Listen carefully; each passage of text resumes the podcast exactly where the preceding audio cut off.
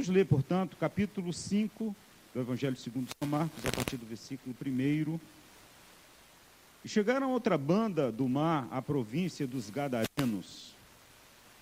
E saindo ele do barco, lhe saiu logo ao seu encontro dos sepulcros um homem com espírito imundo, o qual tinha a sua morada nos sepulcros e nem ainda com cadeias o podia alguém prender. Porque tendo sido muitas vezes preso com grilhões e cadeias, as cadeias foram por ele feitas em pedaços e os grilhões em migalhas, e ninguém podia amansar. E andavam sempre e andava sempre de dia e de noite, clamando pelos montes e pelos sepulcros e ferindo-se com pedras.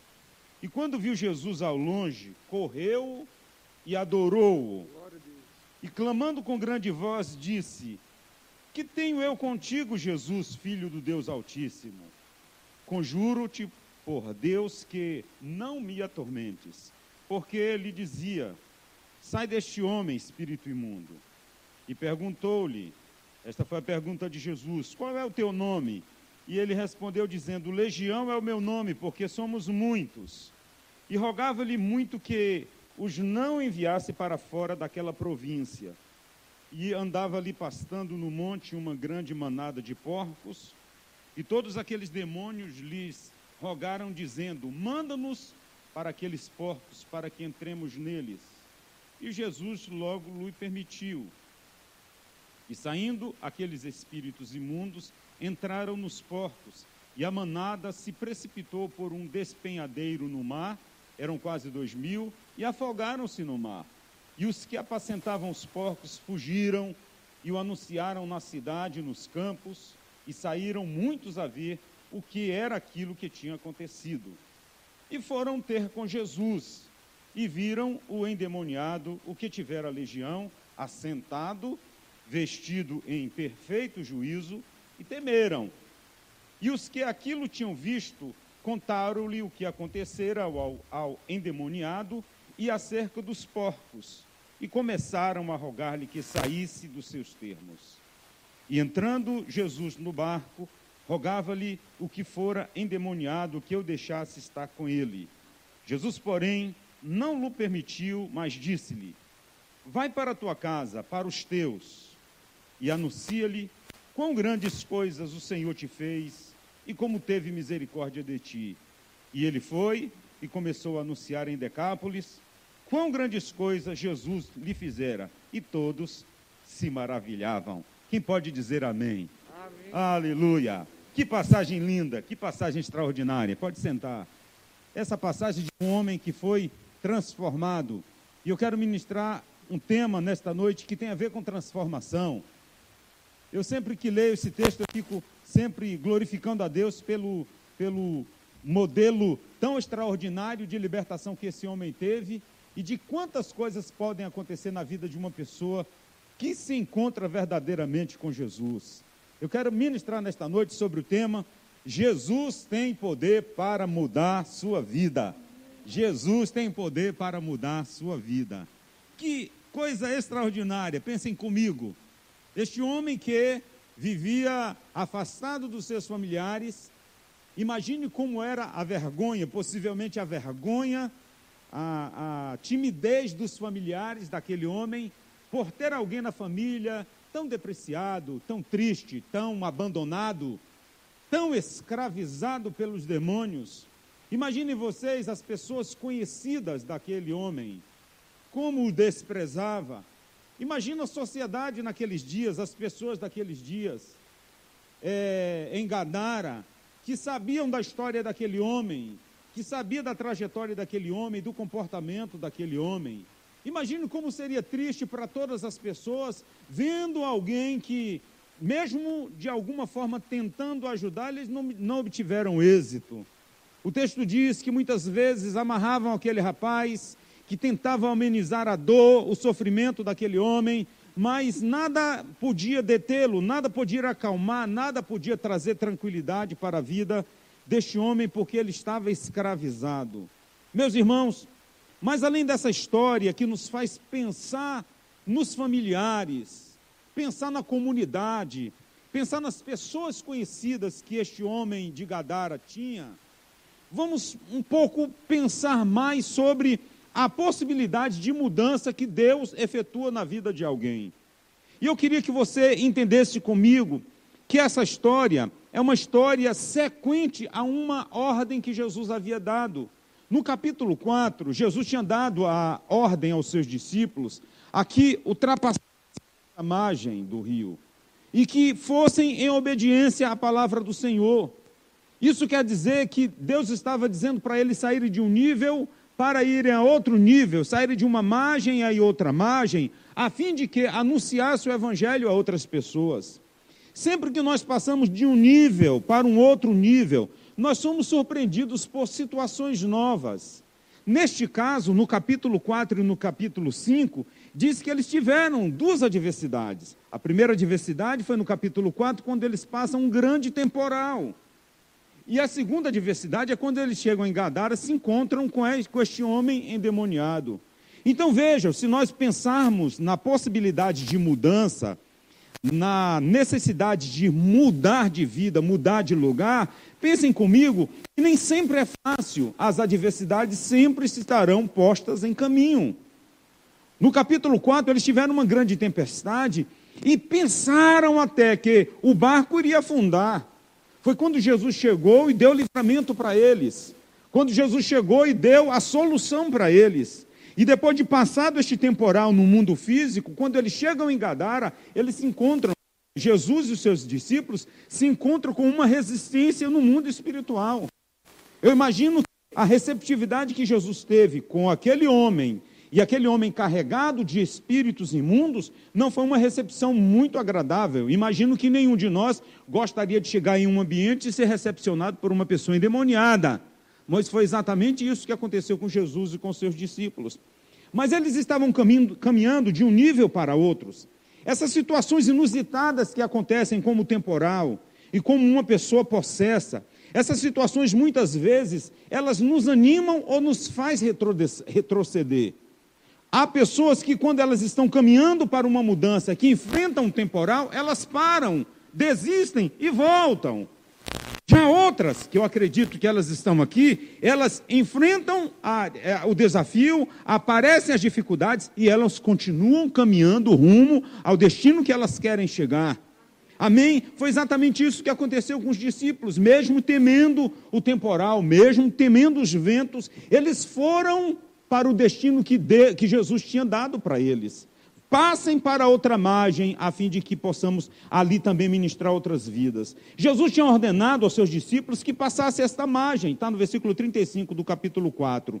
E eles enfrentaram esse temporal, venceram o temporal, que o barco quase afundava, mas isso aponta para nós que nem sempre mudar é fácil. Nem sempre mudar é fácil.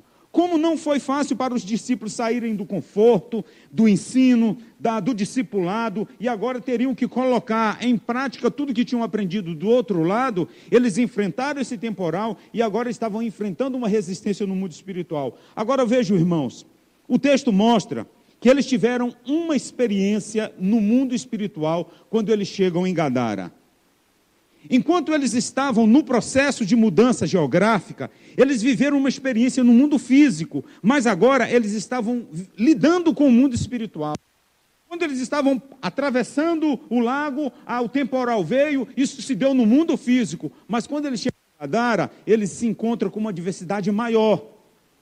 Eu não sei se você lembra, mas o apóstolo Paulo escrevendo aos Efésios, ele disse que a nossa luta não é contra a carne nem contra o sangue, mas contra principados, contra potestades.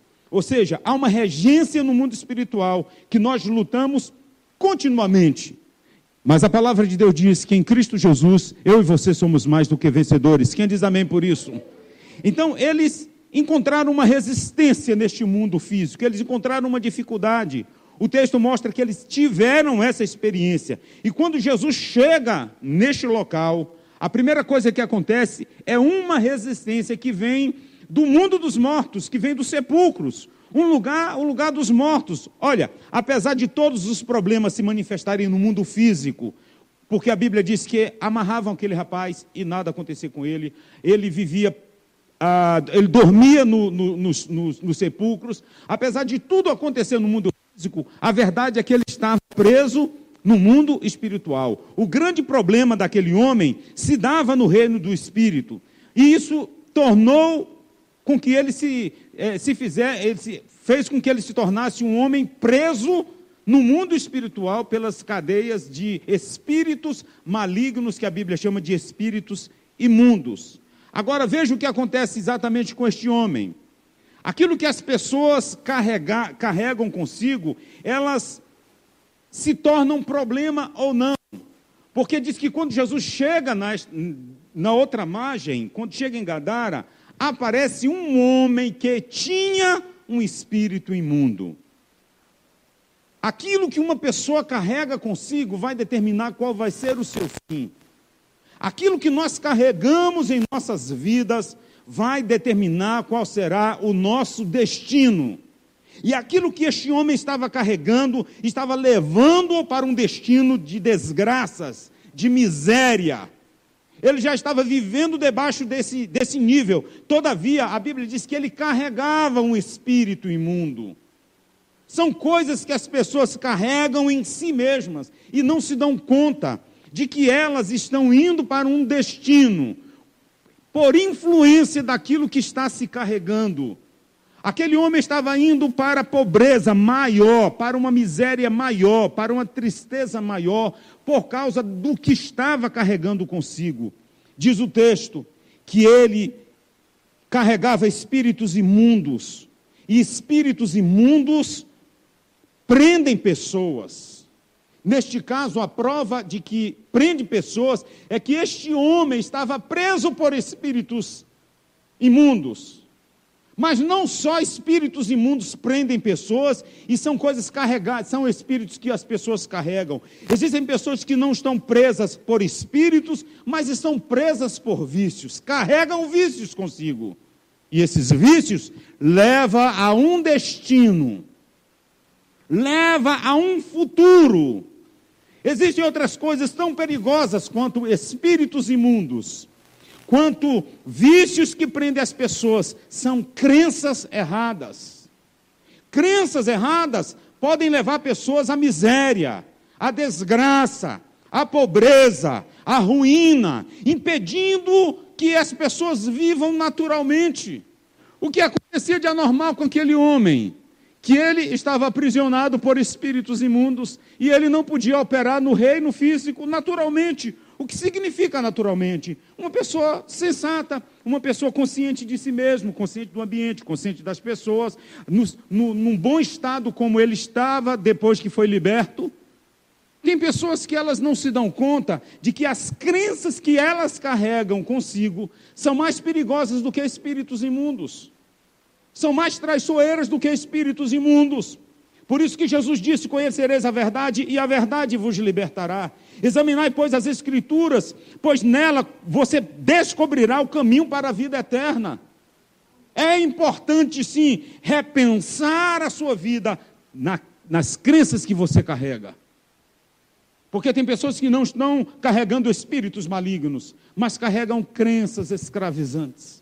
Ah, por que, que você é assim? É porque eu aprendi assim, que meu tataravô era assim, meu bisavô era assim, meu avô era assim, meu pai era assim, eu sou assim, meu filho vai ser assim, meu neto vai ser assim. Aí carrega uma, uma crença que aprisiona mais do que demônios.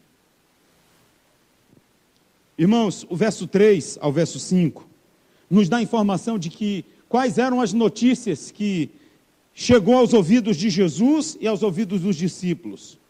As más notícias, as más informações, as informações negativas chegaram de uma forma cruel, porque as más notícias sempre roubam o ânimo das pessoas. E eu imagino que logo, logo disseram: ora, este homem, ele mora nos sepulcros. A casa dele é lá no cemitério. Inclusive, ele se levantou agora do cemitério e viu Jesus e vem ao teu encontro. Olha a informação, irmãos. Segundo, ninguém pode conter esse rapaz. Não há cadeia que possa sustentar esse rapaz, pode segurar esse rapaz. Nós já prendemos ele numa jaula, ele quebra tudo. Nós já amarramos ele com corda, ele quebra tudo. Nós já amarramos ele com correntes, ele quebra tudo. Olha as notícias que estavam chegando aos ouvidos de Jesus e dos discípulos. Tinha morado nos espíritos, nenhuma cadeia podia prendê-lo, ninguém pode domar esse homem. Olha as notícias, as notícias ruins, elas vêm para roubar o seu ânimo. As notícias ruins, elas chegam para tirar a sua fé, para roubar a sua fé, para, para deletar da sua vida a possibilidade de você ser uma pessoa esperançosa. E Jesus está ouvindo aquilo, diz alto lá, mas eu vim para libertar esse camarada. Eu vim para libertar os cativos.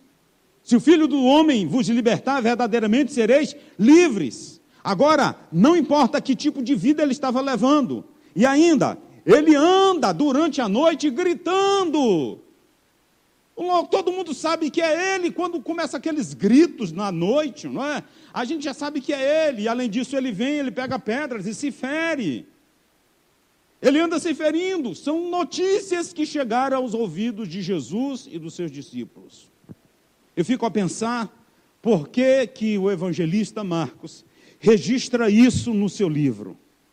Por que, que ele faz questão de dizer qual era a ação do espírito imundo na vida daquele rapaz, para indicar que as más notícias, elas são condutoras de roubo na vida emocional das pessoas. Elas roubam esperança, porque muitas vezes nós não queremos lidar com situações difíceis. Quem de nós quer lidar com situações parecidas com esta? A maioria de nós quer evitar situações parecidas, mas Jesus foi, enfrentou, Jesus foi, libertou, Jesus fez a obra na vida daquele homem. Agora vejam, irmãos, o texto diz que este homem sai de onde estava, a saber, dos sepulcros, ele sai da sua morada cruel, turva, ele se levanta e vai ao encontro de Jesus. E o texto diz assim: que ele vendo Jesus de longe, quem dá glória a Deus aí, como diz o outro? Quem dá glória a Deus antecipado? Vendo, pois, de longe, ele sabia que estava indo na direção dele uma pessoa diferente. Vendo de longe, ele sabia que era alguém diferente. Porque as pessoas tinham um modo de tratamento com ele. Os homens daquela cidade tinham um modo de tratamento com ele. A comunidade tinha um modo de tratamento com ele. Mas quando chegou Jesus, ele viu que era um homem diferente. Ei, Jesus tem um modo diferente de tratamento com cada pessoa. E o texto diz que ele sabia, vendo, sabia quem era aquele. Ele viu de longe, ele detectou que era uma pessoa diferente, que não o trataria da mesma forma como todos estavam tratando. Era Jesus. E ele, a Bíblia diz que ele identificou quem era aquele homem que estava na sua direção. Vendo de longe, ele sabia que aquele homem era diferente. Apesar das pessoas tratá-lo de maneira com desprezo, com censura, porque era isso que as pessoas carregavam consigo, mas Jesus se aproximou com atitude generosa de libertação. Você já pensou quando você se aproxima de alguém que você sabe que está com um grande problema, e quando ela, ela olha para você, ela diz o que? Lá vem alguém que vai me ajudar, ou ela diz assim: lá vem mais um que vai me criticar, lá vem mais um que vai me censurar lá vem mais um que vai me condenar. Quando nós que somos crentes nos aproximamos de alguém que está com um grande problema, o que é que eles dizem? Já vai, já vai vindo um crente ali para me encher a paciência. Ou ele está dizendo assim para si mesmo: graças a Deus, está tá vindo alguém na minha direção para ministrar amor e graça. Aquele homem viu e ele sabia que Jesus iria fazer algo diferente. Tanto é que a abordagem das palavras deste homem dizia assim: é o tempo de libertação, é, vieste antes do tempo. Na hora de libertação, Senhor, ele sabia que era o, o filho do Deus Altíssimo. Sabia que o tratamento que receberia de Jesus era diferente de qualquer outro. Irmãos, abre uma pausa nesta palavra para você pensar sobre quem é você em relação ao problema das pessoas. Nós somos condutores da graça e da bondade do Senhor. As pessoas com as quais nós nos aproximamos, que têm grandes problemas, elas precisam encontrar em nós refrigério, uma fonte que possa libertá-las. E não mais uma acusação de tantas acusações que elas já carregam. Imagina Jesus se aproximando dele. E ele olhando para aquelas pessoas que sempre o censuravam, não, não tem jeito não, já aprendemos, já que ele, isso aqui não tem jeito, isso não tem jeito, não tem jeito. E Jesus, sabendo que ele vi, tinha vindo para libertar aquele homem. E olha o que ele diz: Jesus, filho do Deus Altíssimo, porque o mundo espiritual também reconhece a nossa origem, sabe que nós somos filhos do Deus Altíssimo. Você tem que declarar isso nesta noite: que você é filho, que você é filha do Deus Altíssimo, e que o mundo espiritual sabe disso. Quando os demônios veem você se aproximando, sabem que você é filho, filha do Deus Altíssimo. E se nós somos filhos do Deus Altíssimo, tomo umas palavras emprestadas aqui que diz assim: que nós somos de Deus e voltaremos para Deus. Portanto, devemos viver na terra uma vida que glorifique a Deus. E como que nós vamos glorificar a Deus? Ministrando graça, ministrando misericórdia, ministrando bondade, ministrando libertação para quem anda escravizado. Agora, irmãos, este homem libertador chamado Jesus, ele teve uma resistência no versículo 17. Diz que depois de tudo ocorrido, dos demônios saírem do homem, dos, dos demônios entrarem nos porcos, aproximadamente dois mil porcos, dos demônios matarem os porcos afogados, da notícia se espalhar entre aqueles criadores de porcos. A Bíblia diz que o libertador, ele foi resistido pelos homens daquela cidade. As pessoas disseram assim para ele: Não queremos você aqui, o Senhor Jesus. Eu não sei porquê. Existem pessoas que têm tanta resistência com o Filho de Deus. Eu não sei por que existem pessoas que têm tanta resistência com o Senhor Jesus. Mas vejam, isso aconteceu. Os homens chegaram para ele e disseram: Não queremos você aqui. Agora pensem comigo: quando os demônios, quando o temporal lá no capítulo 4 aconteceu, Jesus enfrentou com os discípulos. Jesus encarou aquele negócio e, e apaziguou tudo. Quando Jesus é recepcionado no reino espiritual por um demoniado, Jesus encarou o demoniado e o libertou. Mas quando os homens disseram, sai daqui, Jesus não disse nada. Deu as costas, entrou no seu barquinho e vazou. Foi embora. Foi embora. Porque isso aqui está falando que as pessoas, elas, no reino espiritual, nós podemos Combater, como a Bíblia diz no Efésios capítulo 6, combater o bom combate. Mas quando as pessoas nos resistem, quando as pessoas nos desprezam, quando as pessoas nos mandam embora, conscientes do que estão fazendo, irmãos, eu penso que nós devemos ser um, re, um repetidor do Senhor Jesus. Porque quando a resistência veio do mundo espiritual, Jesus enfrentou tudo. Mas quando a resistência foi humana, ele não enfrentou. Ele não enfrentou. As pessoas que desprezavam Jesus, Jesus não ficava discutindo com elas. Pode verificar em toda a Bíblia. Quando você vê Jesus, os, os escribas desprezando o ensino de Jesus, criticando Jesus. Jesus não estava ali debatendo, provando que era o Filho de Deus. A resistência humana é uma coisa terrível. E esse texto mostra que este libertador, ele foi resistido por pessoas comuns, por pessoas de negócio, por pessoas de mercado, por pais de família, por, por pessoas que ali moravam, residiam naquele lugar. E acontece que em todo esse episódio, aquele homem libertado, quando percebe que Jesus está subindo ao barco, ele faz um pedido. Ele faz um pedido. Imagino vocês que no início da leitura, os demônios é, pediram para não para que Jesus não, não os expulsasse daquela região. Imagine que no decorrer da história, os homens disseram: Não queremos você aqui, pedimos que você se retire. E agora, no final, quase no final da história, o homem diz assim: Senhor, deixa eu ir contigo. Deixa eu ir contigo, deixa eu ir com o Senhor. Essa, essa passagem é, é linda. Deixa eu ir contigo, Senhor, deixa. Ah, Jesus, não, não, não, você não vai comigo entrando ali no barco, rogava-lhe que o que for endemoniado, que o deixasse estar com ele. Ele não estava mais despido, ele não estava mais gritando, ele não estava mais se ferindo, ele não estava mais dominado por espíritos malignos, ele não estava mais escravizado por nada. A Bíblia diz que ele estava sentado em perfeito juízo e vestido. Agora ele se relacionava normalmente com todo mundo. E quando ele percebe que aquele homem libertou da prisão dos espíritos imundos, disse para Jesus: Deixa eu ir com o Senhor. Deixa, Senhor, ir contigo. Aí Jesus disse assim: Não, não, você não vai dessa vez comigo, não.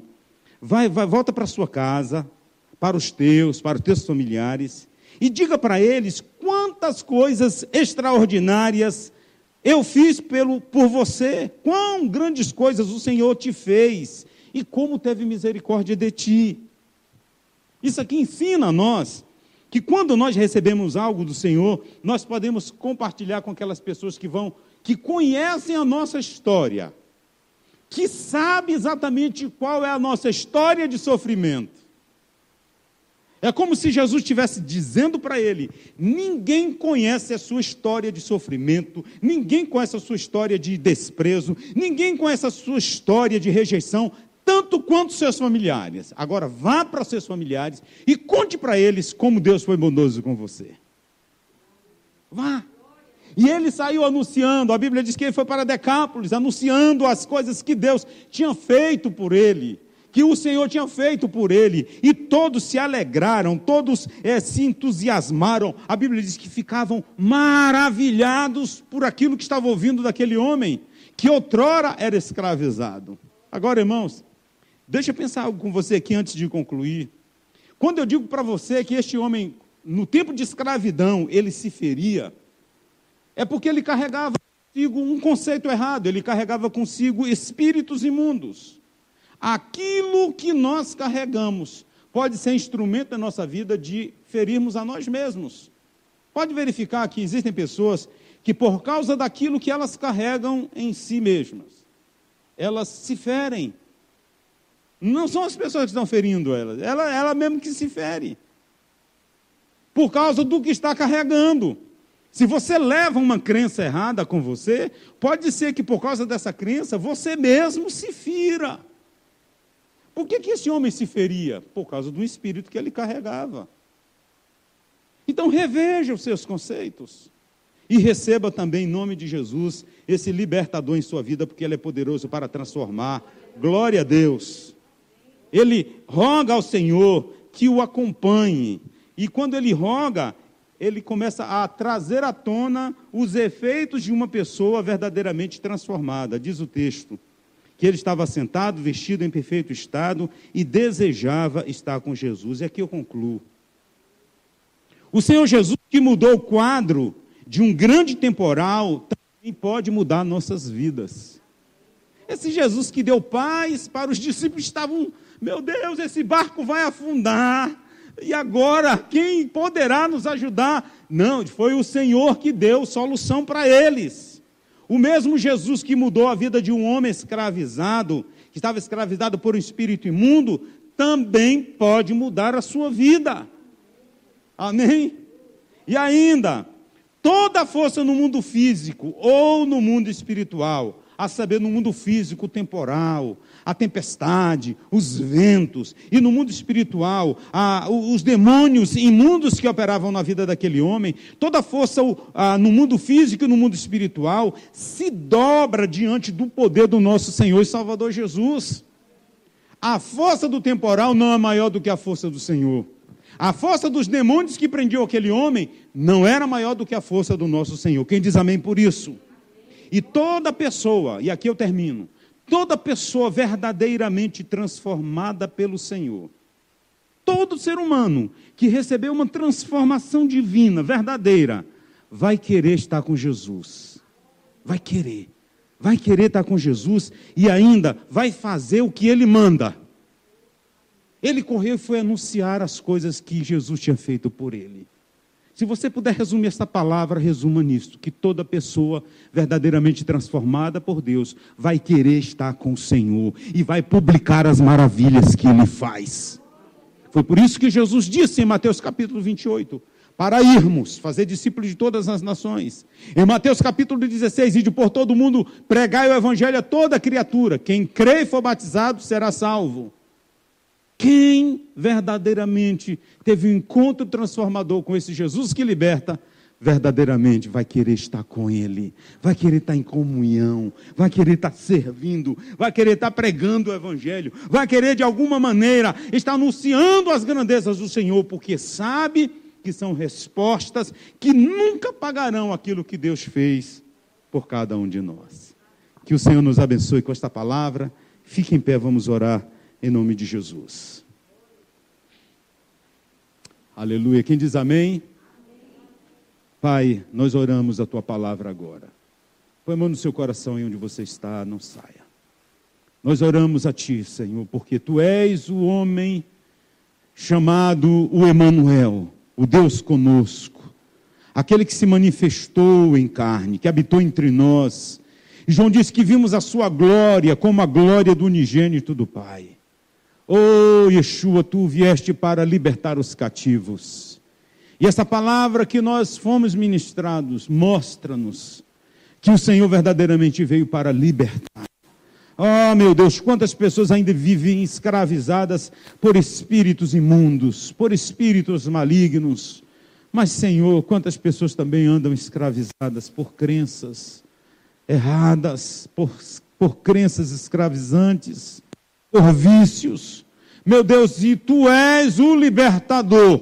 E nesta noite nós oramos pelo efeito desta palavra, Senhor, na vida de cada pessoa que está nos ouvindo, Deus, em nome de Jesus.